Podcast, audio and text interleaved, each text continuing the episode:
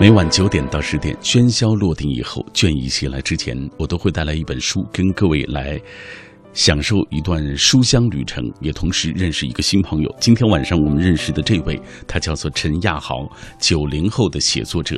今天我带来的他的这部作品叫做《你不必逞强，时间会为你疗伤》。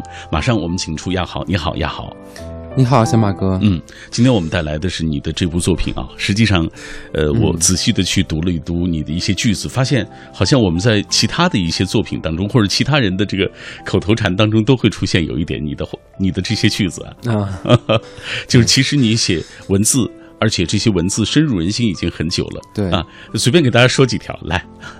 这是背背自己的句子吗？对对，你觉得是很难为情的事情？对，这这让我自己背出来可能有点不好意思。好吧，呃呃，亚豪是九零后的写作者，但是他的这本书叫做《你不必逞强，时间会为你疗伤》。拿到这本书的时候，我觉得哦，这个好像有一点伤感。为什么起了这个名字？嗯，其实这个书名最早是萌发这个书名，大概是在。嗯，一一年、一二年的时候，然后但是那个时候还没有写这篇文章。后来是到一二年，呃，一二年末的时候写了一篇这个文章。然后后来就是，其实就这个这个这个这个书名在我脑海里循环了很很长一段时间。嗯，后来写完这篇文章之后，然后当时也想过想一些呃新的书名、更好的书名，但是可能就是每次回头看一些过去的经历啊，还有自己的感悟，就是总能。回归到这句话，所以我还是决定，就是这句话可能是我最想和读者说的一句话。嗯，尽管我们一再强调这个亚豪是九零年很年轻，但是我通过读这本书，我发现了其实之前你也有过一些很伤怀的一些经历啊，包括情感的，包括家庭变故方面的。嗯，呃，所以起这样的名字肯定是有其他的原因啊，一一定是有背后深层次的缘由。嗯呃，我们接下来再来看看亚豪身上的标签啊，很奇怪，你看你是。是一个街舞老师啊，很喜欢跳街舞啊。呃，这个我们一一般的印象当中，就是肢体语言表达比较丰富的人，相对来说文字的这种能力，对，可能会略微差一点。喜欢喜欢文字是从什么时候开始的？嗯，其实喜欢喜欢街舞的时间更久一些啊，喜欢街舞更久。对，就是喜欢文字，从小也喜欢看书，但是。真正开始写东西是在就是一一年一二年的时候，但是跳舞是在从零九零九年就开始了。嗯，这个是其实嗯，在我写东西之前的时候，一般人看到我觉得就是啊，就是跳舞酷酷的那种少年。从我写东西之后，很多人都是可能像跟您说一样，很难联想到说这个这个男孩又跳舞又写。有些文字，对，因为总是印象当中，相对来说，这个呃，这个肢体的语言表达比较丰富的，他们一一般来说都比较外向 啊。对，这个写文字的这样的人呢，相对来说他们更内敛一点啊。这个。我主要是想秀外慧中嘛，嗨，好吧，这个秀外慧中还是我夸你比较合适。来，我们很轻松的请出了亚豪，我们今天带来的是他的这本，实话实说并不太轻松的书，叫做《你不必逞强，时间会为你疗伤》。在进一步了解这本书之前，我们先来认识亚豪，通过一个短片。作者陈亚豪，九零后作者，街舞老师。他的文章一度霸占人人网、豆瓣网热门分享榜首，被各大电台反复录制节目，感动传阅全网。他用文字默默陪伴了一批人的青春。也许你不知道他这个人，但你一定看过他的文。因他的认真偏执症，较真两年后，他终于出了自己的第一本书。这本书里，他将所有失眠的夜晚化成文字，陪伴每个夜晚失眠的你好梦。大学毕业时，他以应届生身份考取公务员，同时获得银行、国企、世界五百强等多个 offer，而后辞职，靠梦想吃饭。他热爱生活，坚信带有光热的一切事物。他常觉得自己很酷，其实是另一种呆。这段文字啊，尤其是最后一句，他常觉得自己很酷，啊，这个可是其实是另外一种呆啊，这是他自己对自己的评价啊。来，呃，亚豪，呃，我们接下来就打开这本书，给大家介绍一下啊。呃，都说你是一个文字的偏执狂，而且是一个理想主义者啊，所以这本书写的很慢。呃，你刚说了，其实从写文字开始，从一零一一年就已经开始了，但是出这本书其实是经过了很漫长的时间。对，给大家讲一讲。嗯。这本书其实，在正式签约的时候是在一三年，一三年那时候我是上大学四年级，嗯，然后在之前也没有想过会出书，也是因为在网上写文章嘛，只是当时就是一个是喜欢，然后一个是当时可能上学的时候时间比较富一点，然后比较固定一些，然后坚持写了一年多的时候，开始陆续有出版社然后过来邀请我出书，一所以一三年的时候，当时就签了呃这个这本书，签完之后，然后。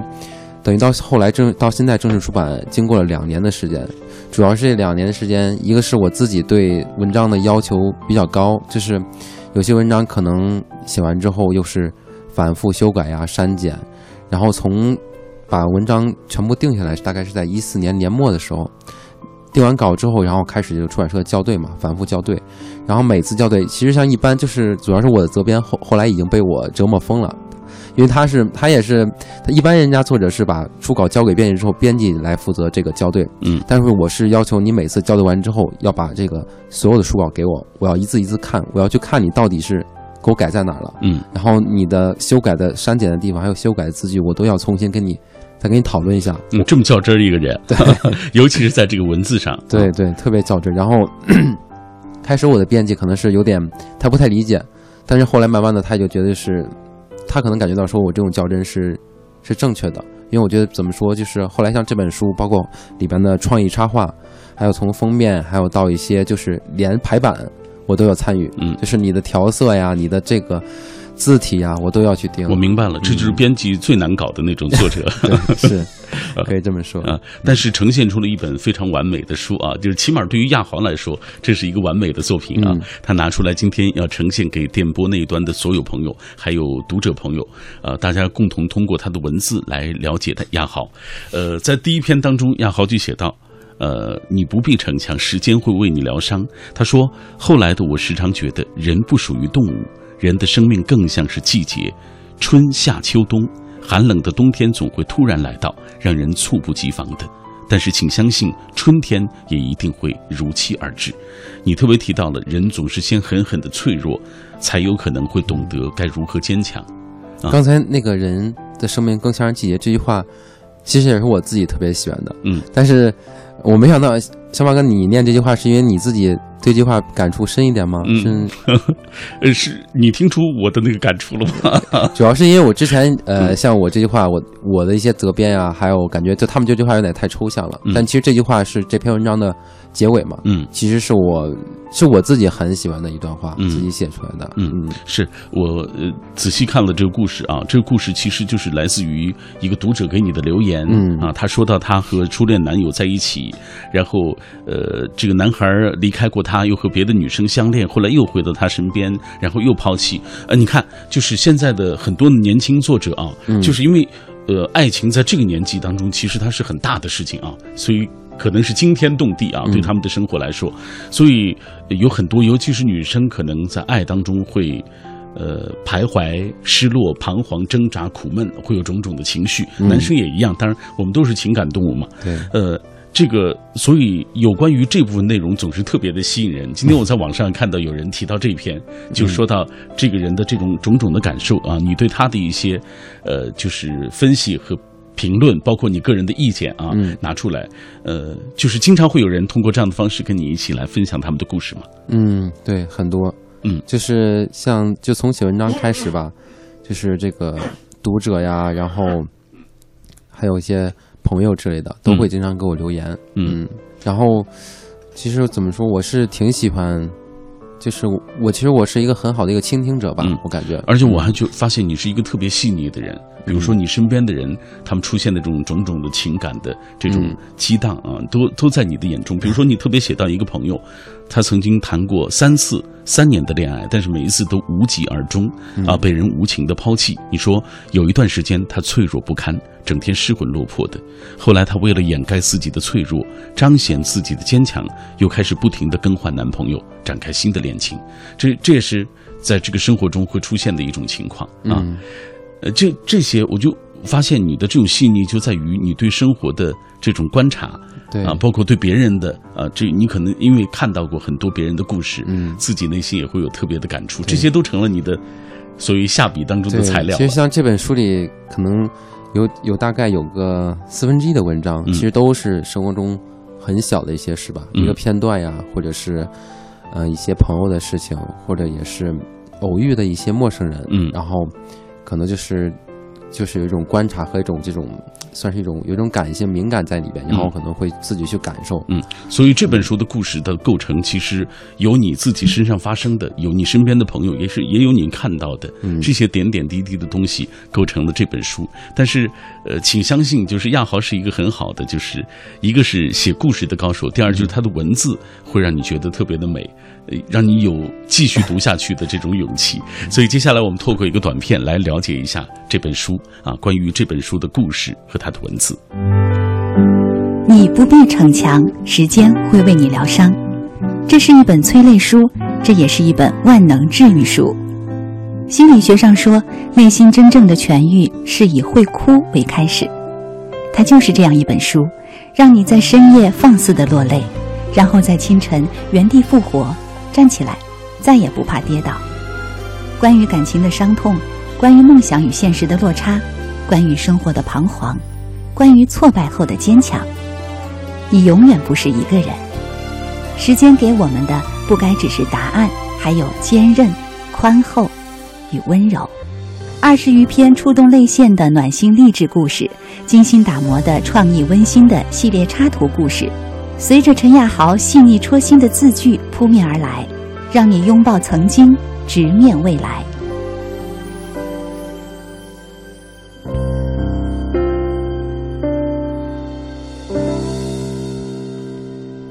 嗯，透过这个短片，我们进一步了解了亚豪的这本书。你不必逞强，时间会为你疗伤。我们刚刚在节目的开始就为大家介绍了啊，呃。呃，亚豪之所以会取用这样的一个名字来作为他这本书的所谓名字，呃，也之所以会写到那么多伤怀落寞的故事，从其中汲取到成长的力量和坚强的这种信念啊，就是因为他也来源于他小时候的一些经历。亚豪这本书当中，其实你也多多少少的写到了属于自己的个人成长，给大家讲一讲这方面的故事吧。嗯嗯，其实这本书。像你不会逞强这篇文章，它是一个，它是把我是在高三那一年看心理医生看了一年的，嗯，其实是那一年因为有有点轻度抑郁嘛，然后看了一年心理医生，然后我是把从心理医生那学到心理学知识，然后等于是又过去了到大大二大三过去了三年之后，然后回想那那段时间的心理学知识，还有自己的一些心理的一个历程吧，然后把它用一种文艺。更或更柔美一点的文字来表达出来。嗯，然后为什么冒昧的问一下啊？就是怎么会呃有抑郁？那么年轻的时候？嗯，其实就是这个往前说，就是可能我从小的成长吧，就是其实不是太不是太顺利。嗯，可能当然肯定大家同龄人啊每个人成长过来都不容易。嗯嗯，但是我可能我是可能从小的时候吧，就是嗯。生成长的环境就是有点怎么说？就因为很小的时候是得了那个，就是抽动症嘛，然后是书里也提到过，然后之前像那些事可能没有在网上文章里提过，在书里是写到了。然后那个病就是小时候是类似轻微羊癫疯嘛，所以就间歇性抽动的那个状态，挺吓人的。然后所以小时候就是那时候刚就是六七岁嘛，然后所以就是。同学呀，然后老师呀，大人呀，就是都会很嘲笑呀，或者是排斥你啊，或者拿你开玩笑那种的。嗯嗯，然后所以，当然我现在讲起来肯定是 感觉也没什么了。现在可以谈笑风生 作为谈资说起，但是当时对于你来说，那一定是非常艰难的一个过程。那是因为那个时间很长，是大概是有嗯五六年，整个等于是整个贯穿了我的童年。嗯，所以童整个童年都是在被人排斥啊，被人。嘲笑呀，然后还有老师呀，然后，嗯，就是还是挺孤单的，嗯，然后就是一直妈妈陪着我，然后走过来的，所以，所以整个童年可能就是比较比较灰暗，没有什么特别说开心呀什么的，因为平时就是，嗯，上学然后去医院，基本上就是这两两两件事，嗯，然后后来也中间因为，嗯，治疗疾病嘛，然后就也休学了一年，就一直在医院度过，嗯。嗯，后来这个小男孩终于长大了。命运弄人，沉沦过一阵儿，却突然的明白，长大所以要更加认真的规划自己的人生，更加努力的生活下去。他曾经不被这个世界温柔相待过，但是他一直在努力和这个世界温暖相拥。这就是来自于亚豪的故事。呃，今天在节目进行的过程当中，很多朋友在跟我们保持紧密的联络啊，大家也在分享他们的故事。嗯，今天我们说到了啊，就是亚豪的这篇呃这个这本书的名字啊，这个你不必逞强，时间会为你疗伤。这本书关于感情的伤痛，关于梦想与现实的落差，关于生活的彷徨。那亚豪就是想通过这样的一些故事，告诉大家，无论如何，时间会为你疗伤的。好，马上要进入广告时段了。广告之后回来，我们要继续的呃，请出亚豪，我们来共同的关注一下大家同步发来的微信和微博啊，看看大家都有哪些故事想和我们一起来分享。当一些熟悉的面容渐渐的远走，当一些新的面孔在眼前晃动，你会明白什么是旅程。当眼角悄悄浸住了鱼尾纹，当青春痘只剩下了思念的份儿，你就会理解什么是青春。当你阅尽了人间冷暖，就能体会什么是假，什么是真。当你看多了物是人非，就会懂得什么是短暂，什么是永恒。而当你读了足够多的文字，分享过不同的人生，也许就会明白，每个人都有难处，也就不敢随随便便的瞧不起谁，以免不小心伤害了他。这当然不是粉饰，更不是虚伪，而是懂得了体谅和温柔，懂得了温柔的和这个世界相处下去。我是小马。每晚九点到十点，我在北京上空都会带来一本书和你一起分享。今晚带来的这本来自于陈亚豪，《你不必逞强，时间会为你疗伤》。今天为了更好的为大家介绍这本书，我特别请到了亚豪走进我们的直播室。呃，尽管这一段旅程啊，刚刚来的这一段旅程实际上是非常艰难的，因为北京下暴雨，过程当中我们也匆匆忙忙的只说了两句话啊，就赶紧接他们进了直播室。呃，今天在节目进行的过程当中，在我们同步聊这本书的过程当中，也有很多的朋友在通过微信、微博的方式跟我们保持紧密的联络。我们今天说到的故事就是，无论如何。啊，时间会为你疗伤，不知道有哪些伤痛，可能是电波那一端的大家，你以为你过不去的，但是如今想来，他们也不过如此啊。这样的感受，我想我们每个人都有，在走过的路上。来，亚豪，咱们俩接下来同步看一下大家的留言，因为今天很多朋友在跟我们一起分享他们的故事。燕子他说，有些事别人说的再有道理也是没用的，自己想通了才是真正的解脱。时间会让我们。得到我们想要的答案啊！我们这段话，我我在你的书里也看到过。对，这是在书里，就是很多事情，当时急着找答案是找不到的。嗯嗯，来看风信子的花语，这是一位阿姨，也是我们节目的老听众。她说：“初恋失恋，以为过不去，时间治愈了伤痛，就过去了。三十岁那年，我结婚生子啊，算是那个年代的一个大龄。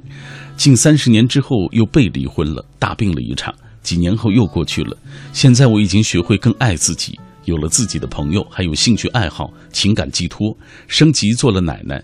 她说：“真的，时间啊，没有过不去的伤痛，只要你依然的热爱生活，生活就会给予你一些回报。”说的多好，对，这是看着看着挺感动的。嗯，这是风信子的花语啊，这位阿姨，呃，她也是在。这一段人生的旅程当中，走过来走了六十几年的一些感受，谢谢阿姨跟我们一起分享你的故事。来，我们继续看蒙娜丽莎。她说那时候，她说如果我不让她走，她就一定不会走的。但是后来身边人都知道她已经出国了，却只有我不知道。她走的时候其实没有跟我留下一句话。后来我听说她在英国找了一个比她大六岁的女朋友。而我现在还是一个人，那个时候因为爱情绝望了啊，瘦了将近十斤左右。后来慢慢知道了，其实爱情死了，人也不会死的，好的永远在后面。相信这样的感受，呃，可能我我相信亚豪，你身边的朋友也会有这样的一些或多或少的故事啊。嗯，这些留言里可能现在互动的都是女性多一些，是吧？可能就是因为我看说到的都是跟。情感有关的，没错。然后其实对每一个，我说实话，对每一个年龄的，就是只要他是重感情的人，对，无论是男女啊，可能那个感情抽离的过程都是很痛苦的过程。对对，这是这是一定的。所以我其实这本书其实怎么说，可能嗯，能如果能给，嗯，一大半一大部分有情商的这个男女，能给他们带来一点暖心呀，或是一些释怀，其实我是很开心的。嗯，然后其实在这本书，嗯，就是我自己当时是在最后定稿的时候，然后我也在自己的微博上提了一个问题，就是你曾经最难熬的一最难熬的一段时光是什么？然后你现在回如果能回到当时，想对那时候自己说些什么？嗯，然后我也是把当时很多读者粉丝给我的留言，然后我摘了一些我看着是心里很感动的话，放在书里的最后一章了。那里面其实有很多很感人，有一些是情感的，有一些是从小的经历啊，有些家庭的变故呀，有些从小有些病痛啊，或者就是然后每个人走来之后都是。现在我看那些他们那些留言是比我自己写的感觉还要感动。嗯，然后那一张是叫第六章，然后连第六章的名字都是有一个那个粉丝留言，我来把它作为的这个标题的，嗯，叫做“所有难熬的日子最终都温暖成了现在的自己”。对，给大家读几条好不好？啊，好好来，这个默默大知啊，他说自己挣钱上高中那会儿，那时正值盛夏，每天都站在阳光下采摘鲜嫩的茶叶。一天结束时，看着自己采摘的成果，心想离学校的大门越来越近，就非常的开心快乐。那段时间过得很踏实，很满足，怀念那段单纯而又美好的时光。是那段美好的时光铸就了今天快乐而又坚强的我。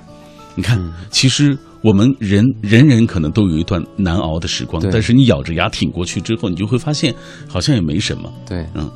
来，继续给大家读一条。呃，一只秋蝉说，失恋的时候想跟他说，半年后你会在浦东二十路的公交车上遇到一个男孩，而且你其实认识他很久了。那时候你会像一个花痴，开心很久，会完全忘记现在失去的这个人。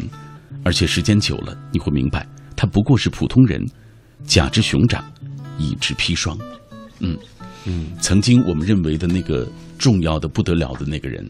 曾经我们以为那段真爱到骨子里的那段情感，当他远去，当他慢慢走远的时候，时间会教会我们，他其实就是一个错误的人，他和普通人没有什么两样。其实我当时写，就是像我这本书的，就是当时也写了一些跟就是这个书名比较说主题相关的，有那大概十句话，然后其中有一句话就类似于 slogan 吧，然后也是我其实特别想表达的，就是我觉得。时间可能到最后给人的，我觉得不应该仅仅是给人一些，比如以前想不明白的答案，嗯，给人一些释怀呀。然后我觉得是，就是我用我那句话来说，就是，嗯，时间给我们的不该只是答案，嗯，还有坚韧、宽厚与温柔。没错。来，我们同步再来看一看大家的留言吧。记忆长歌他说：“时间是一面镜子，可以照出感情的真伪，也是一味良药，可以冲淡一切，医治心灵的创痛。曾经喜爱过的那个女孩子最拒绝我的时候，当时的心情就如同今天北京的天气一样糟糕，阴沉、绝望，万念俱灰，无路可逃。趟过时光之河，一路走到现在，内心的创痛渐趋平复，渐渐放下，感觉那个时候也不过如此。”呃，他说我也不嘲笑过往，全心投入，毕竟那是青春时代所经历的风雨，积淀于心，值得我去百般的回味。其实我们现在可能很多人都会想起年少的时候，觉得好傻。其实，但是对于你那个年纪来说，它就是天大的事情，那个伤痛也是天大的事情。那那段时光是很值得人回味和哎，是的。也正是有因为有那样的时光，其实才成就了我们现在的这种慢慢的宽厚平和。是的，呃，对于感情的这种认真啊，也当然也懂得，就说如果放下，也让自己放过自己。嗯，好，品味书香，我们今天带来的这本书来自于九零后的写作者陈亚豪，这本书的名字叫做《你不必逞强，时间会为你疗伤》。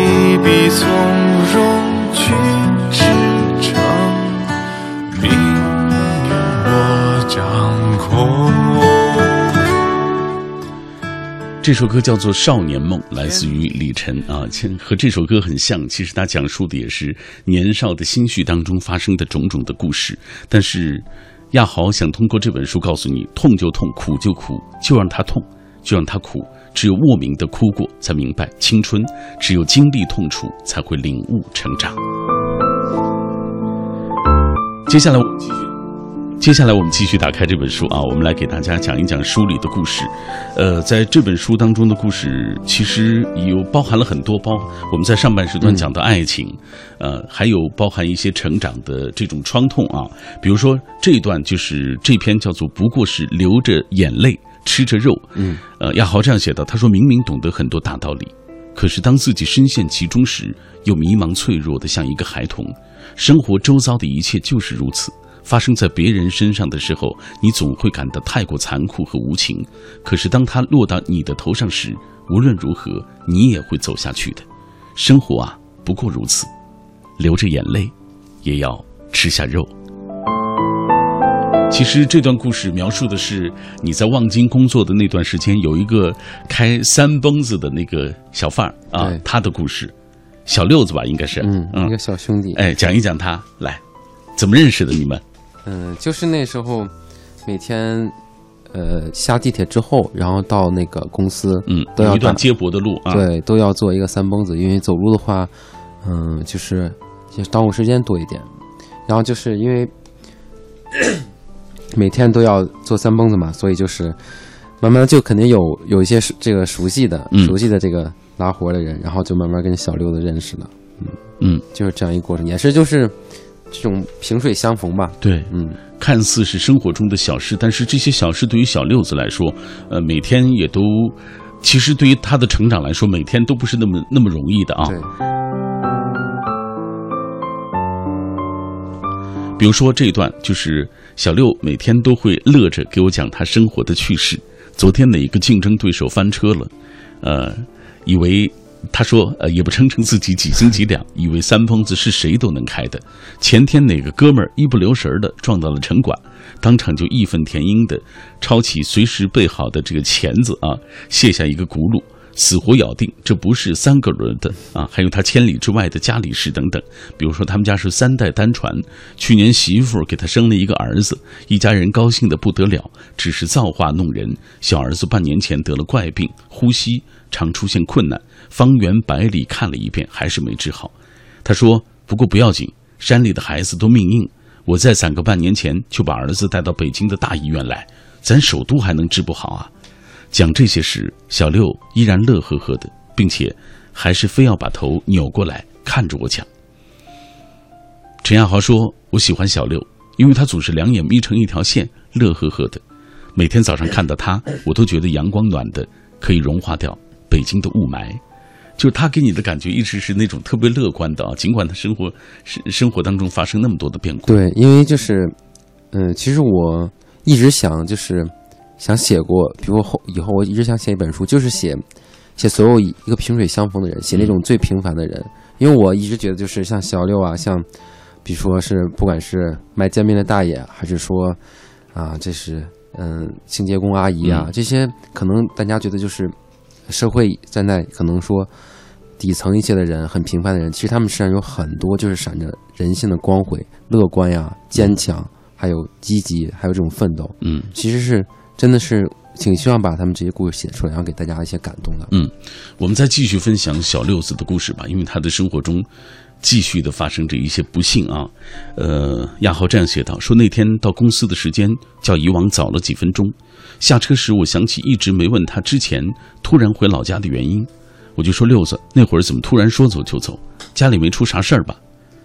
他说没事儿，大哥，我儿子病情严重。媳妇和我娘着急，就让我回去了一趟。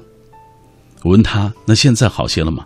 看你没到月末就回来了。”六子说：“死了，喘不上气，眼看着死的，小脸儿都憋紫了。”我一时愣住了，嗓子里像卡进了玻璃碎片，再也说不出任何话语，连唾液都忘了该如何吞咽。六子继续说：“哎，死就死了吧，这娃命苦，生下来就受这活罪。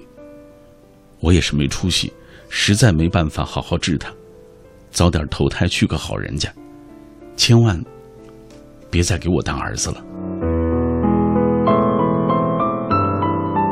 六子说这些话的时候，没有悲愤，没有凄凉，甚至连情绪的变化都没有，他就这样平静地讲述着一个。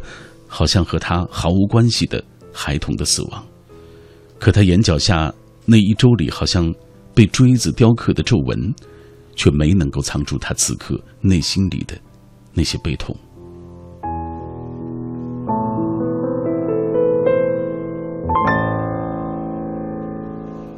秋天就像一位历经人间百态、暗熟命运多舛的中年男子，已经走过了盎然，穿过了浪漫。为了那最终的安宁，只能坚强到沧桑满面。或许每一个人都逃不过这命里的秋天。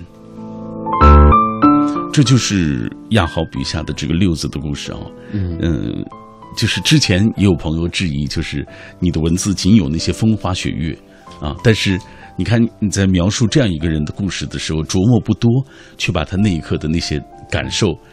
呃，描描摹的特别清楚啊！风花雪月，我觉得这是完全完全这个质疑，我觉得是我是完全不接受，因为我一直觉得，包括我的读者呀，就是也这样说。我觉得我的文字概括一句话就是只有肉没有汤。嗯，对我是写的东西都是干货，对，很厚重的，或者说。想能触动人内心最柔软的地方。嗯嗯嗯，这两年我们注意到很多的，就是包括豆瓣上的一些年轻的写作者，呃，很多人都出书了啊，包括这个微博上的一些红人，很多人都出书了。呃，基本上就是我如果没有记错的话，像。亚豪，你这一批的朋友，像李泽林、像苑子文、苑子豪，都来上过我的节目啊。他们都已经完成了自己作品，包括卢思浩等等啊。呃，你对于就是大家现在这个九零后这波年轻的写作者集体发力怎么看？嗯，我觉得这是一个，就是九零后这批能出来一批作者呀，然后把自己的一些感受呀，还有一些经历用文字分享给大家，我觉得是一个。特别好的事情，而且我觉得这是大家赶上一个很好的时代。嗯，有网络这个媒体啊，有出版，现在一个很发达的一个。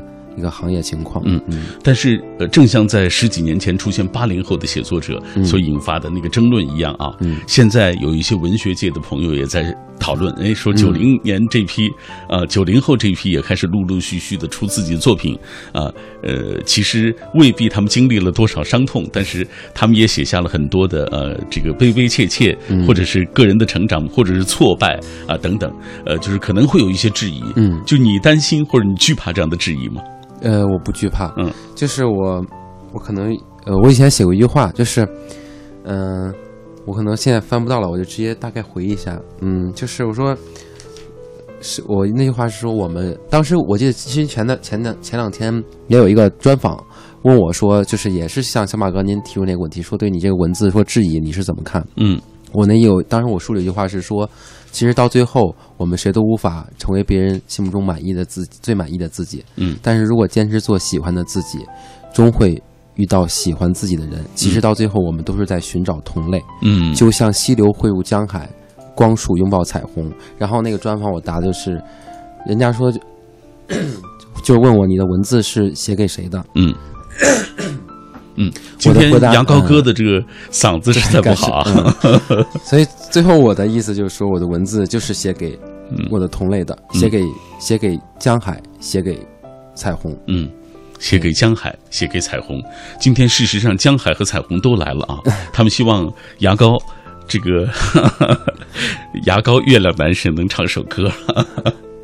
这个呃，嗓子今天嗯，好吧，我们听出来六音不全，嗓子还不好啊。今天大雨也是。好，品味书香，我们今天为大家带来的这本书就是来自于陈亚豪的《你不必逞强，时间会为你疗伤》。呃，以上就是今天品味书香的全部内容。谢谢亚豪做客我的节目。希望能够尽快有更多的、更好的作品能够来我的节目做宣传，好不好？好，谢谢。哎，也感谢听众朋友收听今晚的品味书香节目。